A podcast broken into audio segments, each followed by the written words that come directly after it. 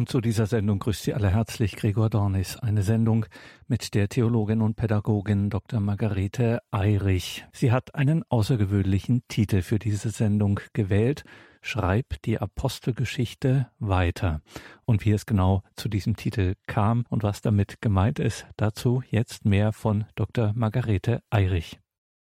Vor einiger Zeit bekam ich einen Kuli geschenkt, auf dem stand Schreibe die Apostelgeschichte weiter.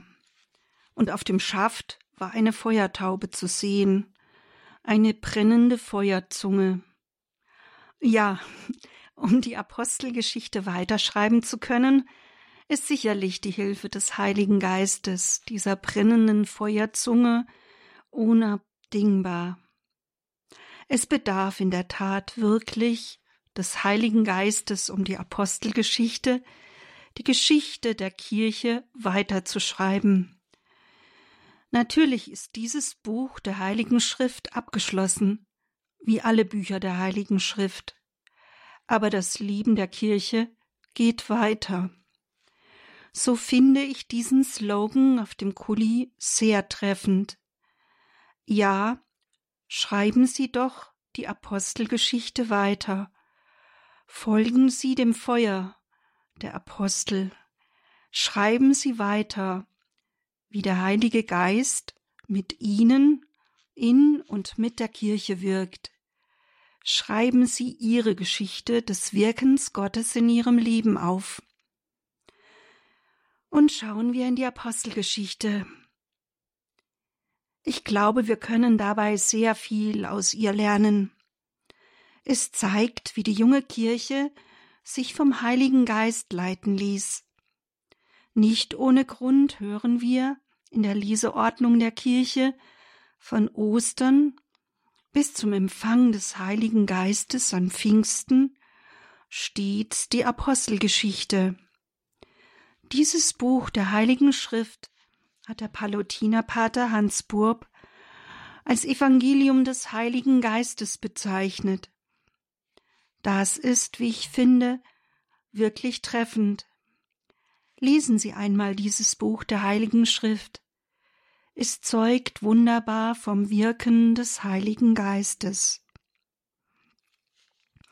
Wie die vier Evangelien uns den Sohn Gottes und seine Verkündigung näher bringen, so bringt uns die Apostelgeschichte das Wirken des Heiligen Geistes in besonderer Weise näher. Sie schildert das Wirken des Heiligen Geistes in der frühen Kirche. Sie zeugt vor allem von den Anfängen der frühen Kirche. Die ersten Christen hatten noch keine feste Struktur und ließen sich vor allem vom Heiligen Geist leiten.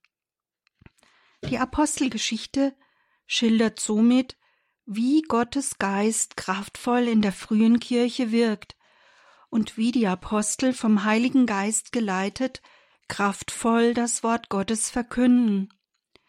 Dieses Buch der Heiligen Schrift ist bezeichnenderweise direkt nach den Evangelien angeordnet. Es wird dem Evangelisten Lukas zugeschrieben. Nachdem sich der Gottessohn auf einzigartige Weise selbst offenbart hat, berichtet nun Lukas wie es mit der ersten Generation von Christen weitergeht.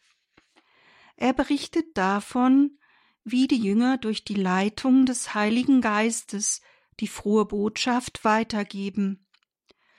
Jesus hatte ihnen ja versprochen, der Beistand aber, der Heilige Geist, den der Vater in meinem Namen senden wird, der wird euch alles lehren und euch an alles erinnern, was ich euch gesagt habe. Johannes 14, 26. Und mit dem Heiligen Geist ausgerüstet, verkündigen sie kraftvoll Gottes Heilswirken. Vom Heiligen Geist geleitet, entwickelt sich die Kirche in einer solchen Dynamik, mit einer solchen Kraft, dass sie sich entgegen aller Widerstände über die ganze Welt ausbreitet. Vielleicht sollten wir ab und an einmal auf diese Kirche des Anfangs schauen. Ihr begegnete von Seiten ihrer Umwelt wirklich viel Unverständnis und viel Widerstand. Sie war Verfolgung und Marter ausgesetzt. Doch zugleich hatte sie eine solche Anziehungskraft, dass sich ihr immer mehr Menschen anschlossen und sich taufen ließen. Mein Professor für alte Kirchengeschichte, Professor Dünzel, pflegte zu sagen, dass die Kirche dieses Feuer hatte, gerade weil es etwas kostete, sich ihr anzuschließen. Es kostete eine Entscheidung, und diese Entscheidung konnte das Leben kosten. Es war ein Christentum der Entscheidung. Die Christen trafen mit der Taufe eine Entscheidung der Bereitschaft, für Christus auch ihr Leben hinzugeben. Die Christen wurden ja in den ersten Jahrhunderten noch bis aufs Blut verfolgt. Wenn sie sich taufen ließen, wussten sie, dass dies das Leben kosten konnte. Mit der Taufe war eine wirkliche Entscheidung für Christus verbunden. Bitte verstehen Sie mich nicht falsch. Ich will hier nicht dafür eintreten, dass die Taufe erst empfangen wird, wenn man sich selbst dazu entschieden hat oder entscheiden kann, wie bisweilen dies heute vertreten wird. Nein, die Kinder sollen in der Gnade heranwachsen können. Sie sollen aus der Gnade schöpfen, während sie heranwachsen. Kinder sollen möglichst früh die Taufe empfangen. Aber was ist doch ein Christentum des Entschlusses, ein Christentum, in dem sich die Gläubigen für Gott entschieden haben, sie bereit sind, ihm ihr Leben zu geben und damit den Taufbund wirklich geschlossen haben.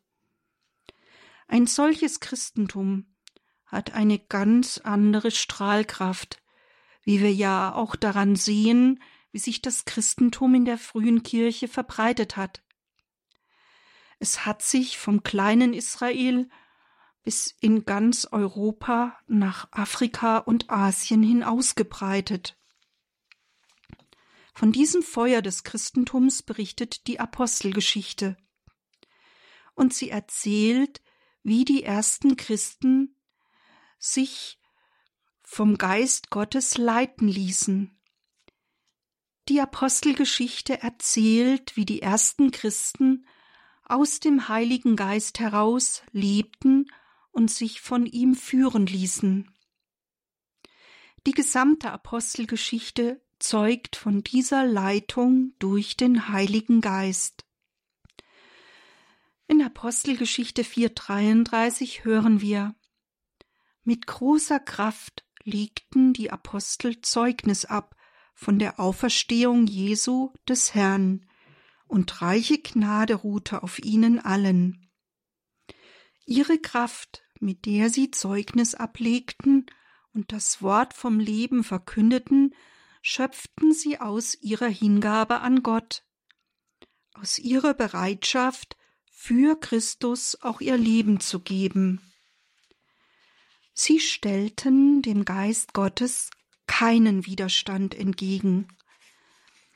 Dieser sie erfüllende und sie leitende Heilige Geist zeigte sich nicht nur in der Kraft ihrer Verkündigung, er zeigte sich auch in ihrer Einheit. Sie, die vorher um den besten Platz buhlten, sind nun ein Herz und eine Seele. Ja, die Apostelgeschichte 4,32 spricht davon. Sie waren ein Herz und eine Seele. Sie waren eins. Aufgrund dieser Einheit konnte der Geist Gottes so machtvoll wirken.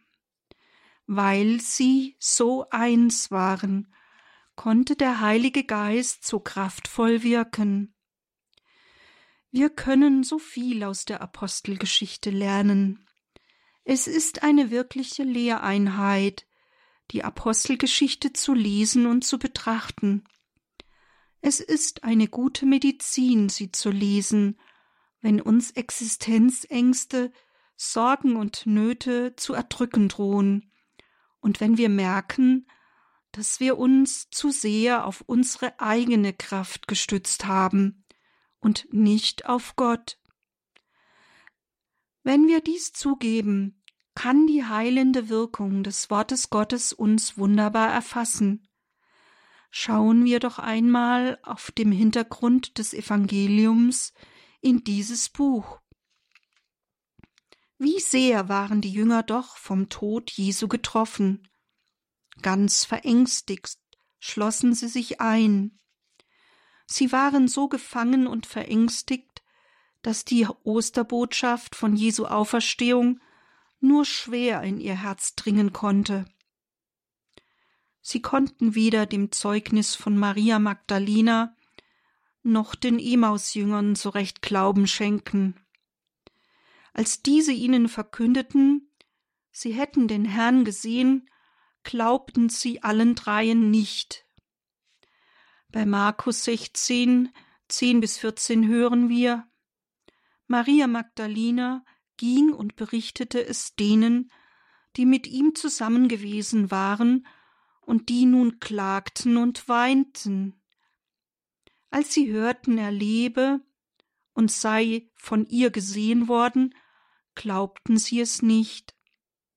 Darauf erschien er zweien von ihnen, als sie unterwegs waren und aufs Land gehen wollten.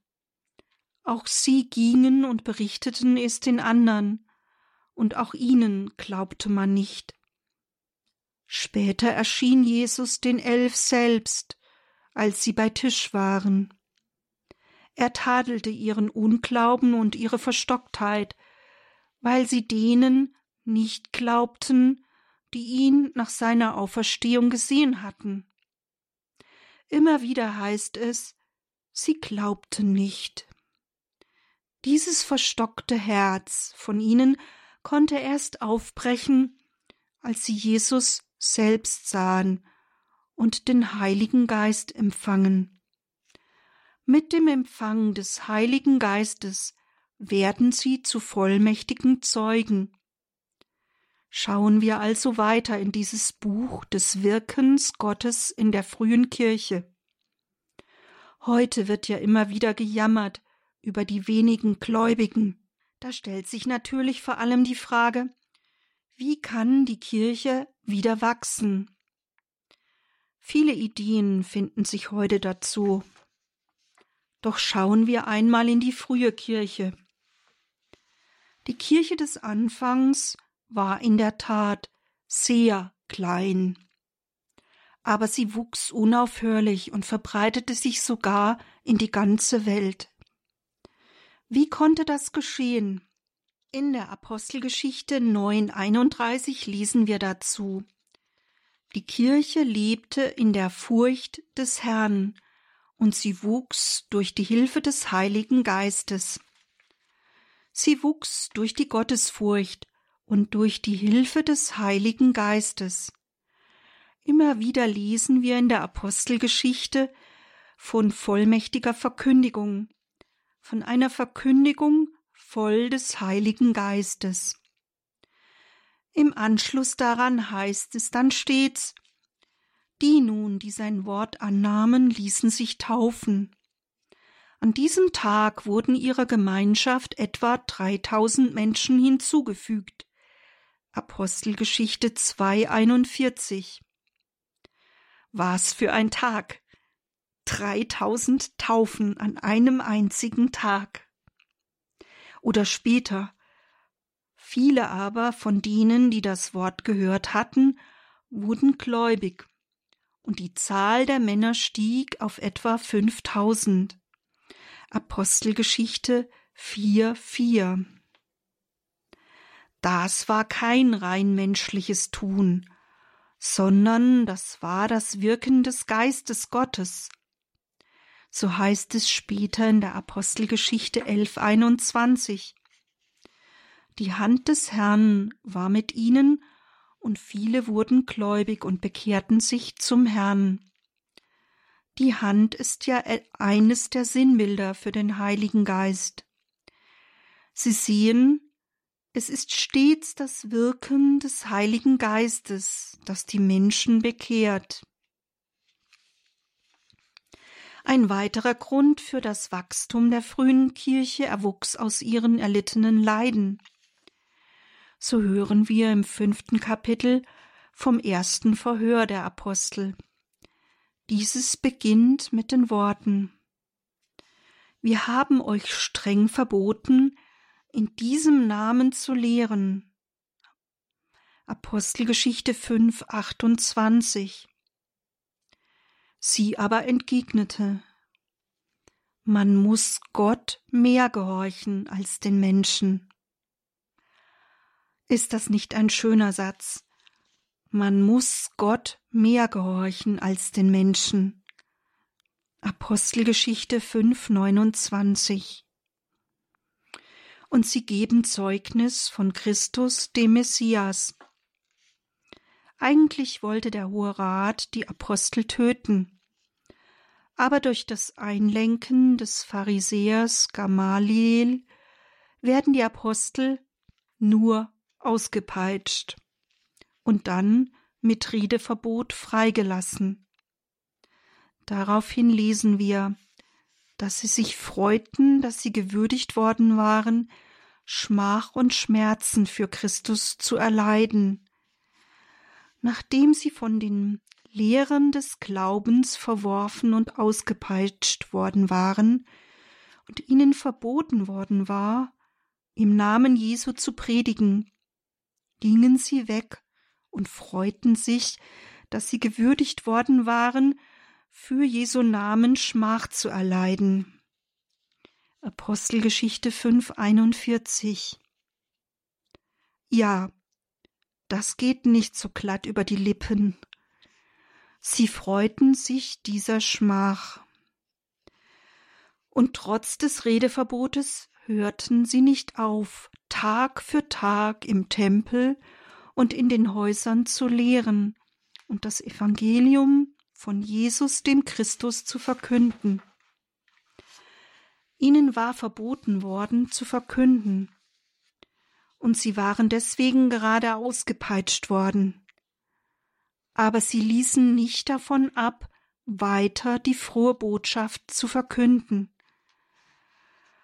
Vom Kirchenvater Tertullian ist im Jahre 197 das berühmte Wort überliefert, dass das Wort der Christen der Same für das Wachstum der Kirche ist. An die Bedränger der Kirche gerichtet formuliert er dies folgendermaßen Wir werden jedes Mal zahlreicher, so oft wir von euch niedergemäht werden. Ein Same ist das Blut der Christen. In dieser Weise waren die Leiden der frühen Christen wohl auch der Samen für die zahlreichen Taufen. In der Apostelgeschichte lesen wir, dass Bedrängnis und Not zum Leben eines Jüngers dazugehören. Nachdem Paulus gerade gesteinigt und aus der Stadt hinausgeschleift worden ist, heißt es über ihn und Barnabas Sie stärkten die Seelen der Jünger und ermahnten sie, treu am Glauben festzuhalten. Sie sagten, durch viele Drangsale müssen wir in das Reich Gottes gelangen. Apostelgeschichte 14, 22. Und im sechzehnten Kapitel der Apostelgeschichte erfahren wir dann, wie Paulus und Silas in das heutige Griechenland und demnach auf europäischen Boden in die, wie es heißt, führende Stadt Philippi gelangen. Was meinen Sie, wie es ihnen dort erging? Zunächst können sie Lydia sowie ihr ganzes Haus taufen und werden dann von ihnen beherbergt. Und dann? Sie gehen täglich zum Bethaus und werden schließlich verhaftet. Ihnen werden die Kleider vom Leib gerissen, Sie werden mit Ruten geschlagen und ins Gefängnis geworfen. Ihre Füße werden in einen Block gespannt. Und was machen sie in dieser beklemmenden Situation? Sie singen Loblieder auf Gott. Sie preisen Gott mit Liedern. Trotz all der Leiden und Probleme fahren sie immer wieder aufs Neue fort, die frohe Botschaft zu verkünden. Keiner kann sie davon abhalten, mit Tatkraft und Freude das Wort Gottes zu verkünden. Bei diesem Glaubensfeuer dürfen wir uns heute fragen, wie es bei uns heute damit bestellt ist. Wie ist es ganz konkret mit meinem eigenen Mut bestellt, für Christus einzutreten, für die Wahrheit? Oder habe ich Menschenfurcht? Das können wir uns beim Lesen der Apostelgeschichte immer wieder fragen. Das ist ein Grundzug ihrer Verkündigung. Sie ist gekennzeichnet von Mut. Sie haben wirklich keine Furcht. Sie sind bereit, für Christus alles zu ertragen. Über ihre freimütige Art der Verkündigung wundern sich die Gebildeten des Volkes, erteilen ihnen ein Redeverbot und drohen ihnen. Wie reagieren die Apostel darauf? Sie entgegnen, ob es vor Gott recht ist, mehr auf euch zu hören als auf Gott, das entscheidet selbst.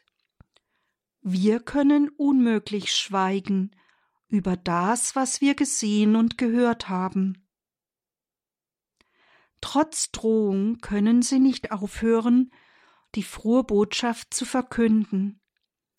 Sie beten gemeinsam in der Versammlung darum, weiter das Wort Gottes mit Mut verkünden zu können. Ihr Gebet wird erhört, und sie können mit Mut und Vollmacht verkünden, so dass weiter Zeichen und Wunder geschehen und immer mehr Menschen sich ihnen anschließen. So kommt es erneut zur Verhaftung. Als sie nun befragt werden, wieso sie trotz Verbot in Jesu Namen lehren, erklären sie mit Entschiedenheit. Man muss Gott mehr gehorchen als den Menschen. Apostelgeschichte 5,29 Sie sehen, die Apostel und ersten Christen brannten für den Herrn. Doch schauen wir weiter in die Apostelgeschichte. Es kommt immer wieder zu Verfolgung, ja sogar zum Tod des Stephanus. Doch die Jünger verkünden weiter, voll Mut, die frohe Botschaft. Sie können nicht schweigen von dem, was sie gesehen und gehört haben. Im neunten Kapitel kommt es dann zur Bekehrung des großen Verfolgers der Kirche, von Saulus und die Apostel lassen sich weiter vom Heiligen Geist leiten und verkünden mutig das Wort Gottes. Hier möchte ich kurz zwischenfragen. Hand aufs Herz. Hätten Sie den Mut, nach Verfolgung, Verhaftung und Drohung von Seiten der Leitung des Volkes weiter zu Christus zu stehen, ihn und seine Botschaft weiter zu verkünden, würden Sie dann auch noch um Mut beten, weiter den Leitenden entgegenzutreten? Was ist nun die Folge Ihrer mutigen Verkündigung? In Apostelgeschichte 10, 44 bis 48 hören wir, dass der Heilige Geist noch während der Predigt des Petrus herabkommt. Der Heilige Geist kommt herab und berührt alle, die den Apostelfürsten hören. Durch sein vollmächtiges Predigtwort wird der Heilige Geist in Fülle ausgegossen, so dass sie in Zungen reden und Gott preisen. Daraus schließt Petrus dann, dass auch die Heiden berufen sind. Er verwirft seine bisherige Vorstellung, dass nur Juden berufen sind. Petrus lässt sich durch äußere Leitung leiten und sieht sie als Zeichen Gottes. Er lässt sich durch den Heiligen Geist leiten, und er gewährt den zum Glauben gekommenen die Taufe mit den Worten Kann jemand denen das Wasser zur Taufe verweigern, die ebenso wie wir den Heiligen Geist empfangen haben. Apostelgeschichte 10, 47. Sie sehen, wie ein roter Faden durchzieht das Wirken des Heiligen Geistes die ganze Apostelgeschichte.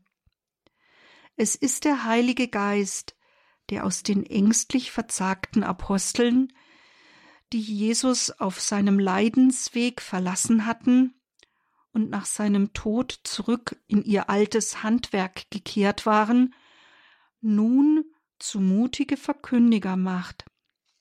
Der Geist Gottes formt aus diesen ängstlichen Jüngern nun mutige Verkünder, die bereit sind, sich einsperren oder sogar wie Stephanus töten zu lassen.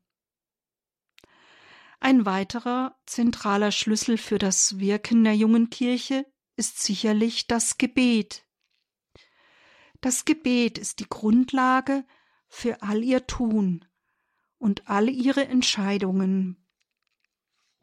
So hören wir gleich zu Beginn, wie die Jünger im Pfingstsaal unentwegt und einmütig beten.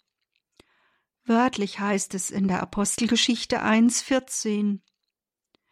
Sie alle verharrten dort einmütig im Gebet, zusammen mit den Frauen und Maria, der Mutter Jesu. Aus diesem Gebet erwuchs zunächst die Erkenntnis, einen Apostel für Judas nachzuwählen, und so beteten sie inbrünstig um Klarheit wer als Apostel nachgewählt werden solle. Es heißt, Du Herr kennst die Herzen aller, zeige, wen du erwählt hast, diesen Dienst und dieses Apostelamt zu übernehmen. Durch das Gebet fällt die Wahl auf Matthias, und sie fuhren fort in Einheit zu beten. Und was geschah? Der Heilige Geist ergoss sich über sie am Pfingsttag. Wie ein heftiger Sturm ergoss er sich und erfüllte alle. Vor allen wichtigen Entscheidungen beteten sie in Einheit. Immer wieder versammeln sie sich zum Gebet. Das Gebet ist die Grundlage ihres gesamten Wirkens. Immer wieder beten sie gemeinsam. Sie beten um Mut nach Drohungen und Verfolgungen. Sie beten um Klarheit und sie beten in allen Nöten. So hören wir im zwölften Kapitel der Apostelgeschichte, dass Petrus verhaftet wurde. Nicht nur das, er wurde ins Gefängnis geworfen. Sogar mit zwei Ketten wurde er gefesselt, bewacht von zwei Soldaten neben sich und zusätzlich weiteren Wachposten vor der Tür. Da schien es kein Entkommen. Doch die Gemeinde betete inständig für ihn zu Gott. Voller Inbrunst beteten sie für Petrus, und was geschah? Durch das inständige Beten der Gemeinde kommt es zur Befreiung des Petrus. Seine Ketten werden gesprengt. Petrus geht unbemerkt an den Wachen vorbei ins Freie. Denn alle Türen öffnen sich.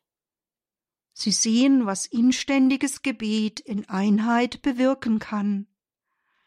Beten wir doch immer wieder in der Gemeinde in Einheit und treten gemeinsam für unsere Nöte und Sorgen ein. Ja, und so lesen wir davon, welch vertrauten Umgang die frühe Kirche mit dem Heiligen Geist hatte. Sie sprachen vom Heiligen Geist so, als wäre er unter ihnen gegenwärtig, wie Christus zuvor bei ihnen war. Christus hatte ihnen ja zugesagt, bei ihnen zu bleiben bis zum Ende der Welt. Sie sehen nun, wie er dieses Versprechen erfüllte. Er sandte seinen Geist, den Beistand, und nun pflegen sie einen ähnlich vertrauten Umgang mit ihm, wie sie es mit Jesus zu tun pflegten. Und so kann man in der Apostelgeschichte so nette Sätze lesen wie Zeugen dieser Ereignis sind wir und der Heilige Geist. Und noch schöner ist wohl in Apostelgeschichte 15, 28, denn der Heilige Geist und wir haben beschlossen. Dieser vertraute Umgang mit dem Heiligen Geist führt dazu, dass es sich in allem vom Heiligen Geist leiten lassen. Die ersten Jünger hatten ja keine Tradition, auf die sie zurückgreifen konnten. Sie ließen sich in allen offenen Fragen vom Heiligen Geist leiten. Wie Jesus angekündigt hatte, er wird euch alles lehren. Das erinnert mich an die Gemeindeerneuerung, die James Mellon vor einigen Jahren durchführte. Vielleicht haben Sie von Divine Renovation zu Deutsch, wenn Gott sein Haus erneuert gehört. Bei einem der letzten Tagungen betonte ein Teammitglied, die aktuelle Änderung in ihrer Gemeinde ist die Arbeit des Heiligen Geistes. Ich wiederhole noch einmal. Sie sagte, die aktuelle Änderung in ihrer Gemeinde ist die Arbeit des Heiligen Geistes. Weiter berichtete sie, wir haben gelernt, Gott nach seinem Willen zu fragen, anstatt eine Entscheidung zu treffen und ihm diese hinterher mitzuteilen. Mir scheint, hier gibt es eine Ähnlichkeit zur frühen Kirche. Auch in der Apostelgeschichte wird sehr anschaulich berichtet, wie sich die Apostel vom Heiligen Geist leiten ließen. Durch die Leitung des Heiligen Geistes erkennen sie die Nachwahl des Matthias als Apostel. Durch die Leitung des Heiligen Geistes erkennen sie, dass auch die Heiden berufen sind. Durch die Leitung des Heiligen Geistes erkennen sie, dass sie die Speisevorschriften der Juden nicht zu übernehmen brauchen. Durch die Leitung des Heiligen Geistes erkennen sie, dass keine Beschneidung mehr notwendig ist. Und immer und immer wieder finden sich da solch schöne Worte wie die aus Apostelgeschichte 15, 28. Denn der Heilige Geist und wir haben beschlossen. Ist das nicht schön? Der Heilige Geist und wir haben beschlossen. Können Sie dies auch von Ihren Entscheidungen sagen? Treffen auch Sie mit dem Heiligen Geist zusammen Ihre Entscheidungen? Schauen wir einmal ganz konkret wie die Jünger in offenen Fragen zum Glauben und zum Leben in der Kirche zu Entscheidungen gelangen. Sie lassen sich vom Heiligen Geist und von der Übereinstimmung mit dem Wort Gottes, den Propheten leiten. Es ist sehr interessant, wie sie sich bei ihren Beratungen verhalten, wie sie da vorgehen, nachdem sie sich wegen Streitfragen versammelt hatten. Sie tragen zunächst die äußeren Führungen zusammen. In diesen erkennen sie die Führung Gottes. Hernach vergleichen sie diese mit der Heiligen Schrift und erkennen, dass diese übereinstimmen. Damit ist für sie die Glaubensfrage klar entschieden, und sie teilen die Entscheidung den übrigen Christen mit. Auch der große Völkerapostel Paulus lässt sich in allem vom Heiligen Geist leiten. Es ist der Heilige Geist, der bei seinen Missionsreisen sogar die Reiseroute für sich und seine Reisebegleiter bestimmt. So hören wir in Apostelgeschichte 16, 6 bis 8. Weil ihnen aber vom Heiligen Geist verwehrt wurde, das Wort in der Provinz Asien zu verkünden, reisten sie durch Phrygien und das galatische Land.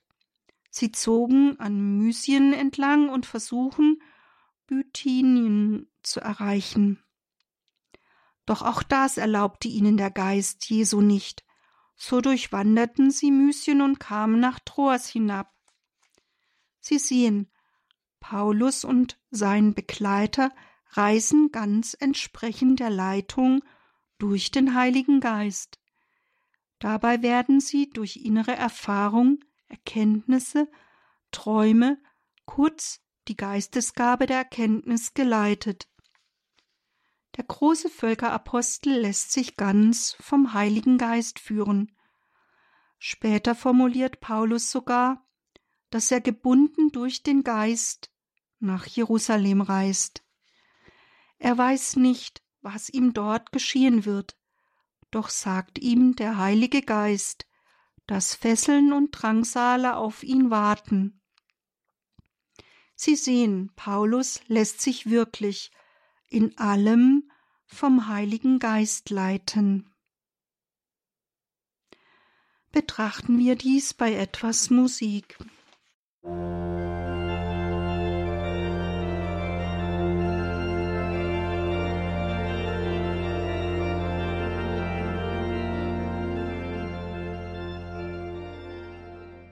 Wir hatten gehört, wie sehr sich die Jünger vom Heiligen Geist leiten ließen, wie sie sich vom Gebet und Vertrauen auf Gott tragen ließen.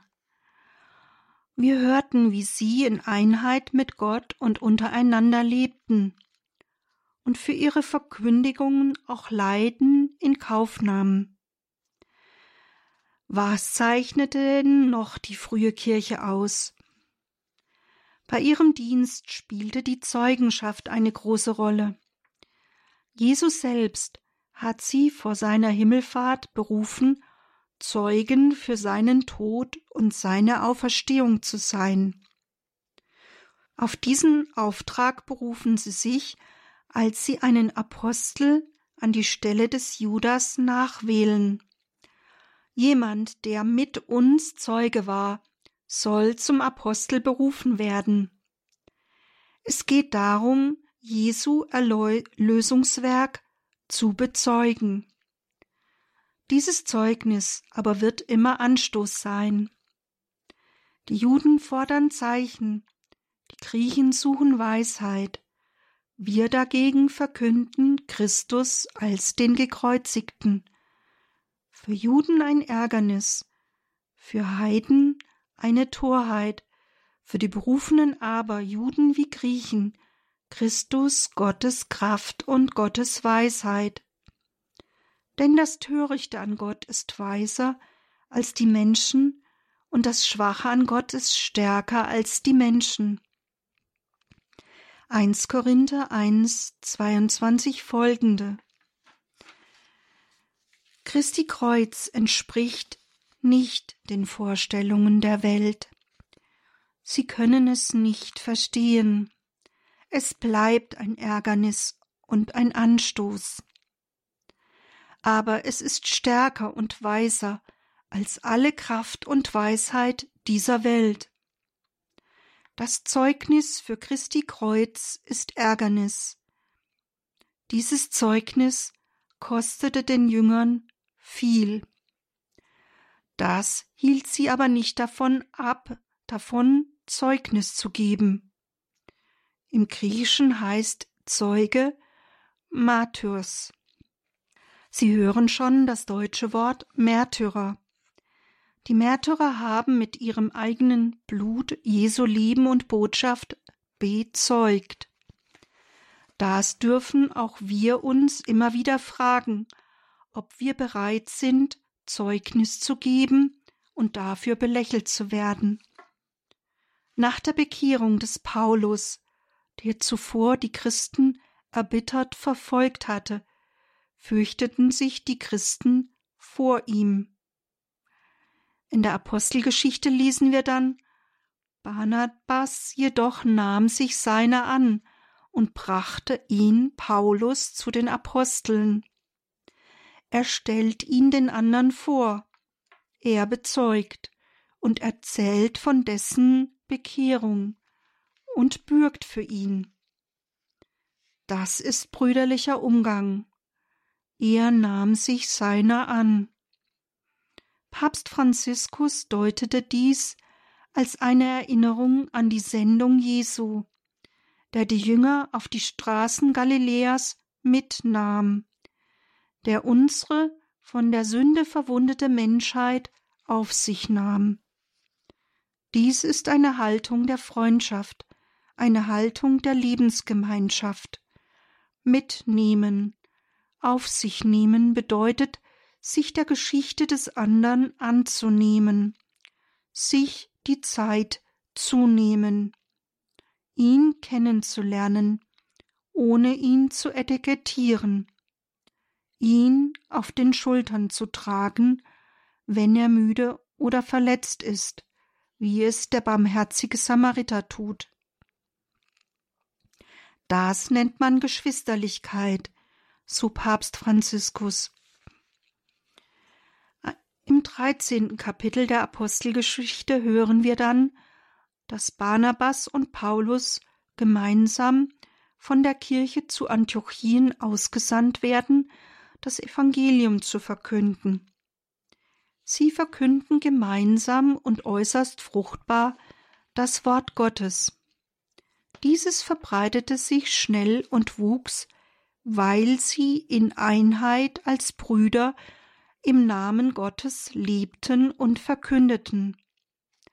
Papst Franziskus drückt dies wie folgt aus.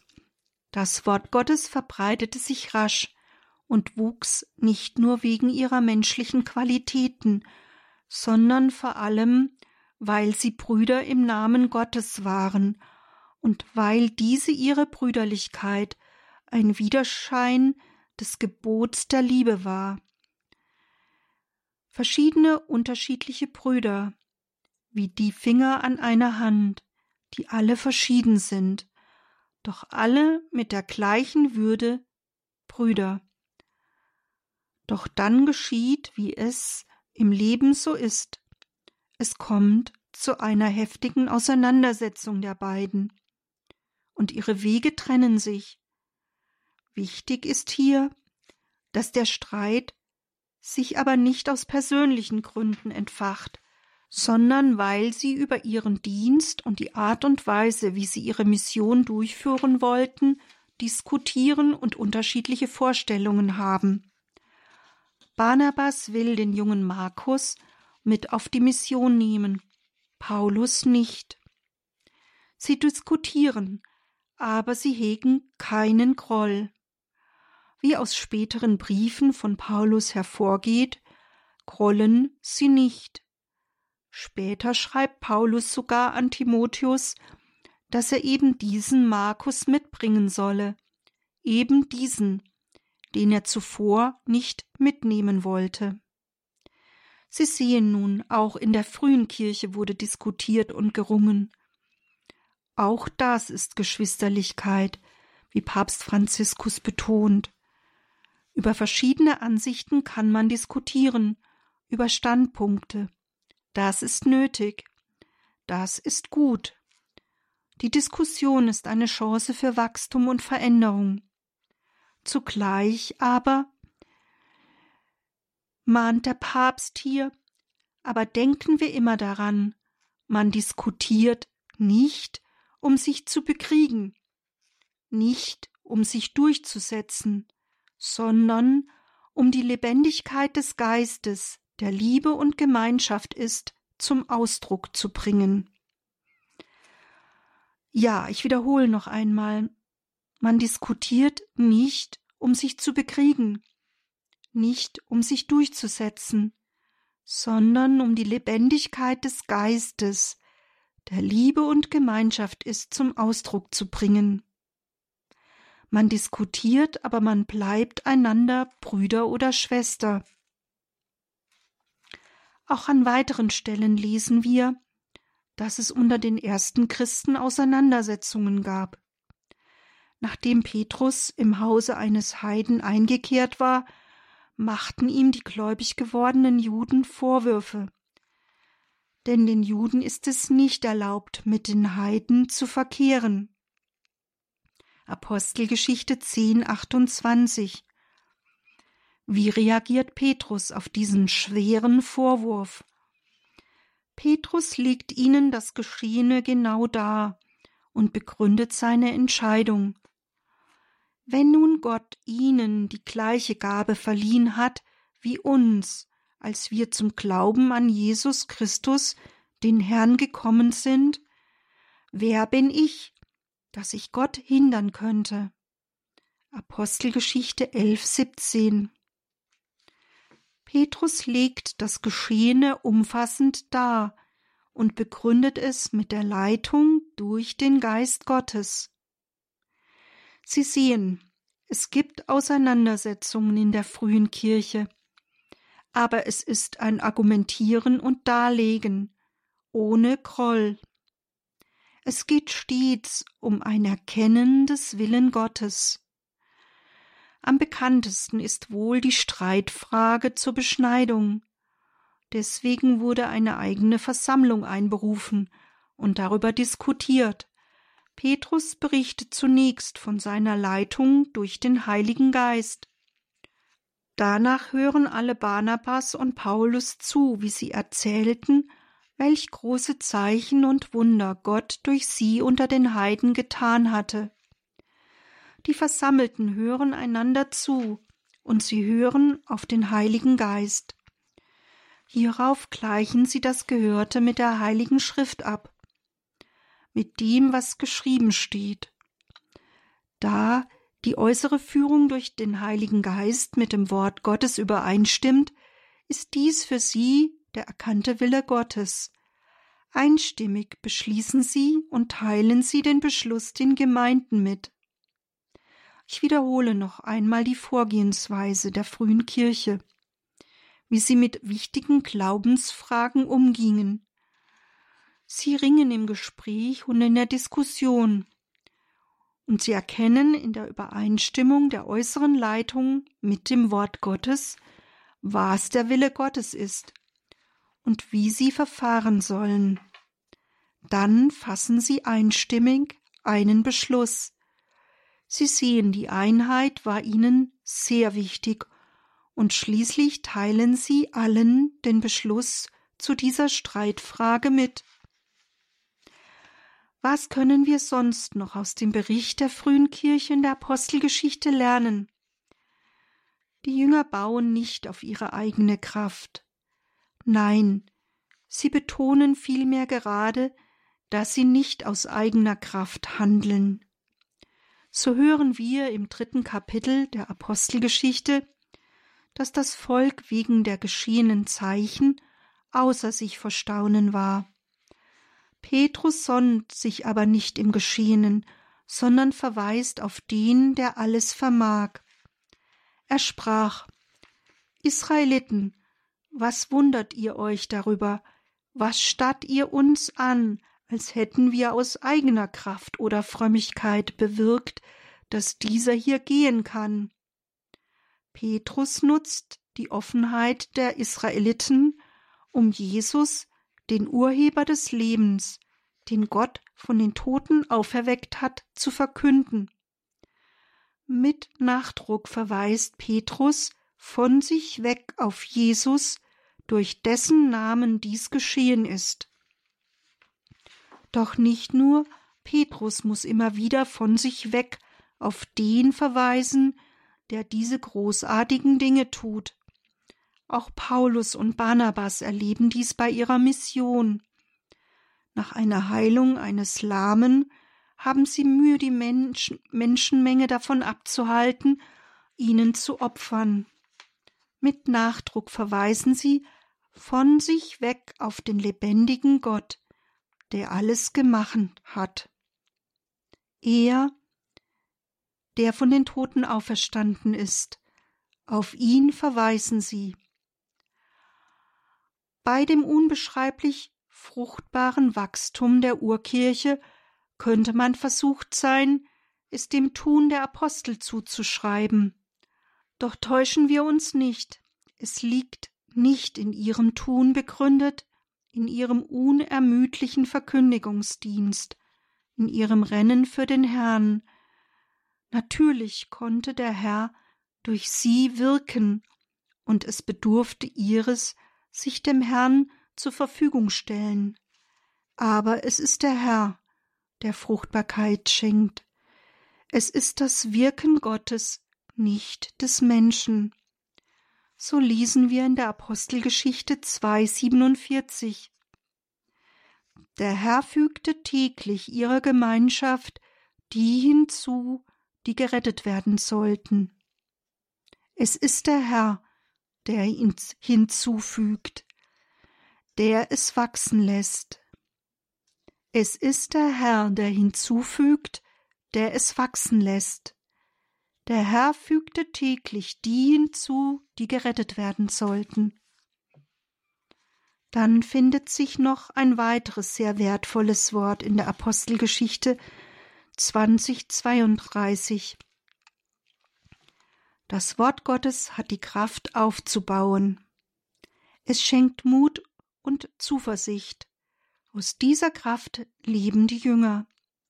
Ja, es ist das Wort Gottes, das die Kraft hat, aufzubauen und das Erbe in der Gemeinschaft der Geheiligten zu verleihen.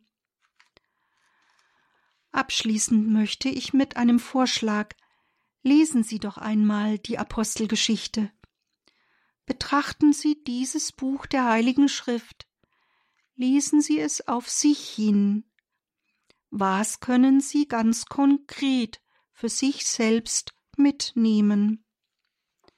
Es gibt mit Sicherheit noch sehr viel mehr als das, was ich hier ausführen konnte. Der zu Anfang erwähnte Kuli, auf dem die Aufforderung stand, schreibe die Apostelgeschichte weiter, ist sicherlich sehr originell. Die ebenfalls dargestellte große Feuertaube ist nicht nur das Zeichen des Heiligen Geistes, sondern auch das der Loretto-Gemeinde. Ich finde es besonders treffend, wie, wenn nicht mit dem Heiligen Geist kann die Apostelgeschichte weitergeschrieben werden? Nehmen Sie doch diese Aufforderung wörtlich und schreiben Sie die Apostelgeschichte weiter. Schreiben Sie ganz konkret Ihre Geschichte mit Gott auf und weiter. Natürlich ist unsere heilige Schrift abgeschlossen. Lassen Sie sich aber von diesem Buch anregen in dieser geistgefüllten Weise zu lieben und ihre Geschichte mit der Kirche weiterzuschreiben. Nehmen Sie dieses Buch als Anregung für eine lebendige Gottesbeziehung. Bitten Sie dafür um den Heiligen Geist. So möchte auch ich nun mit dieser Bitte um den Heiligen Geist schließen. Komm herab, o Heiliger Geist, der die finstre Nacht zerreißt, strahle Licht in diese Welt. Komm, der alle Armen liebt, komm, der gute Gaben gibt, komm, der jedes Herz erhält, höchster Tröster in der Zeit, Gast, der Herz und Sinn erfreut, köstlich Labsal in der Not, in der Unrast schenkst du Ruh, hauchst in Hitze Kühlung zu, spendest Trost in Leid und Tod. Komm, o du glückselig Licht, fülle Herz und Angesicht, dring bis auf der Seele Grund. Ohne dein lebendig Wehen kann im Menschen nichts bestehen, kann nichts heil sein, noch gesund.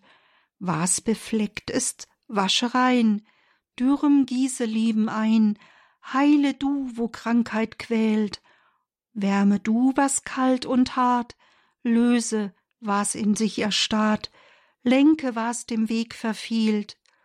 Gib dem Volk, das dir vertraut, das auf deine Hilfe baut, deine Gaben zum Geleit.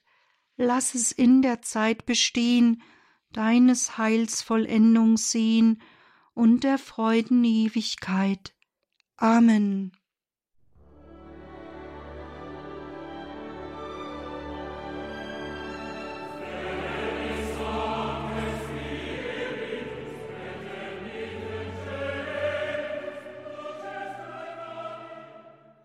Die Pfingstsequenz, das Veni Sancte Spiritus, komm, Heiliger Geist, in einer Vertonung durch den zeitgenössischen amerikanischen Komponisten Morton Lauritsen.